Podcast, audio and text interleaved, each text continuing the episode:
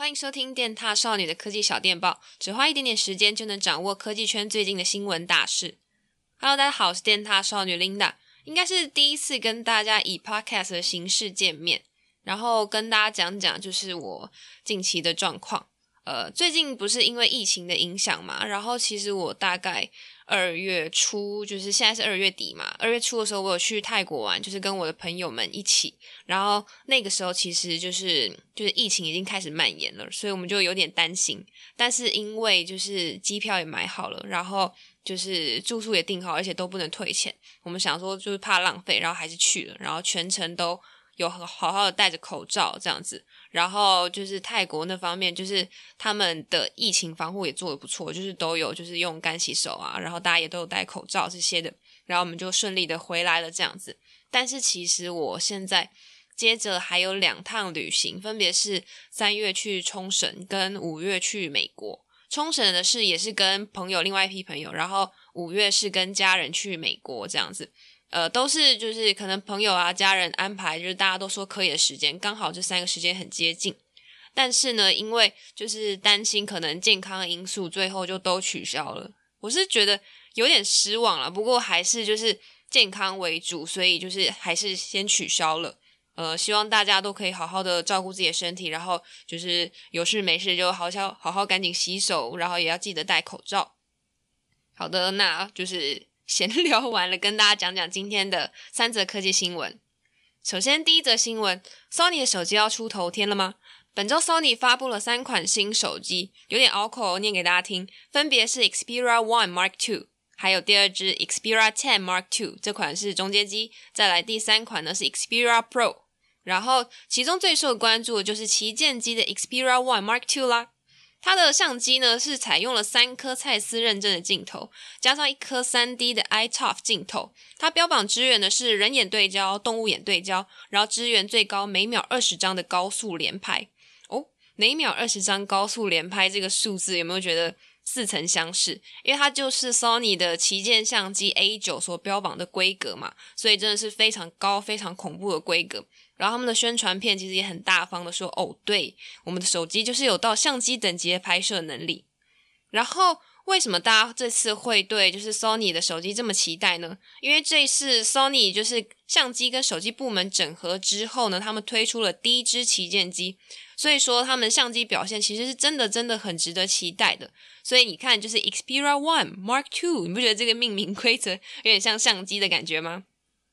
那 Xperia One Mark Two 呢？它搭载的是骁龙八六五，荧幕是六点五寸，二十一比九的 HDR OLED 四 K 荧幕。然后呢，它是八 GB 的 RAM，四千毫安时的电量。整体来说，规格都是还蛮不错的啦。希望在推出之后，我们可以马上实测到它，然后再告诉大家我们的使用体验是怎么样的喽。第二则新闻，一个月之后呢，会有苹果的春季新品发表会。我知道大家都很期待的是，不知道大概传闻有没有讲了三年的 iPhone SE Two，因为 iPhone SE Two 是就是现在少有的小手机嘛，四点七寸，然后它又标榜着比较便宜的价格，就是用比较便宜的价格购入 iPhone 是多么有吸引力的一件事情。所以我可以理解为什么大家都这么的期待，尽管我的手真的很大，就是我我手握六点几寸的手机都是完全没问题的。然后呢，我个人很期待的是新款 iPad Pro，它也有就是保护壳的产品图流出了。它的镜头模组呢是一个方形的区块，就是它会让人联想到说，哦，它是不是跟 iPhone 11 Pro 一样是有三组镜头的？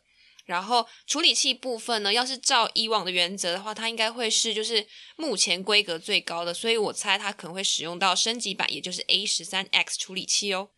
那还会有其他什么样的苹果新品吗？美国的大型零售商 Target，他们内部流传出了一张照片，显示出他们库存里面有什么样的产品，然后显示出呢有四款的苹果新品，分别是 iPod Touch、Apple Watch 的表带、Apple TV 跟高阶版 AirPods。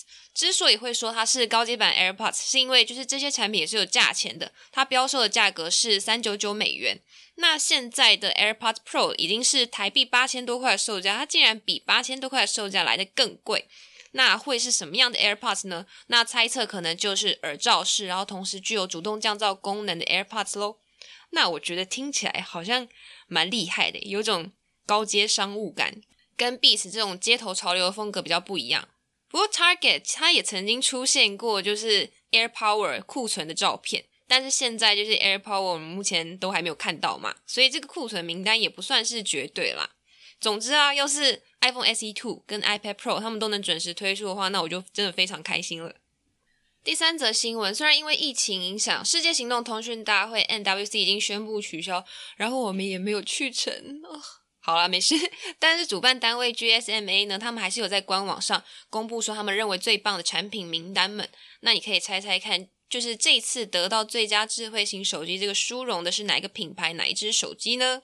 三。二一，好啦，答案是 OnePlus 的 7T Pro，既不是苹果，也不是三星，不过还蛮好猜的，它也算是众望所归吧。虽然就是台湾并没有贩售 OnePlus 的手机，但是如果你翻翻国外的媒体，你就会知道，就是 OnePlus 真的是近期就是媒体们盛赞的一个品牌，就是大家都说它是高 CP 值啊，然后用起来非常顺手等等。然后 GSMA 也表示说，让 OnePlus 7T Pro 拿下冠军的原因就是包括它是旗舰机等级规格配置，然后使用起来非常的流畅，然后快速的充电，还有合理的售价，这些综合起来让它得到了这一次就是 NWC 的主办方们的芳心啦。我自己也有试用过，就是前代，也就是 OnePlus 7 Pro，呃，因为我们老板就是自己有买一支，我有试用过这样子，然后我个人觉得使用体验是非常好。不知道 OnePlus 什么时候会在台湾拍卖呢？个人觉得非常期待，很希望它马上就来到台湾来哟。好的，以上就是本周的三则科技新闻，不知道大家有没有兴趣，就是在听我谁谁亮一下。因为我以前就是大学的时候，我是网络电台的，就是跟就是广播电台，你要在广播室里面录音不太相同，我们是先预录好。然后在晚上的时间，然后大家到网站，然后点开我们的节目，就可以收听节目的样子。所以就是呃，这就是现在录音对我来说其实是既熟悉又陌生，因为已经过了有一点长的一段时间了嘛。然后我以前的就是频道是播音乐的，然后播的音乐内容也不太限定，就是可能我想到什么样的主题，然后我就特别做一集的节目的样子。比如说，可能会有一集的节目是，呃，都是都是人名的歌曲的清单，比如说 Layla 或者是什么 Amber 之类等等的歌之类，然后也算是觉得非常怀念啦。现在就是要重回那段时间，可能还需要时间来熟悉一下。那这段期间，我们也会好好的陪伴大家，就是大家我们都在网络上相会吧。然后大家下礼拜也要准时收听我们的 Podcast 啦。那我们就下次再见喽，拜拜。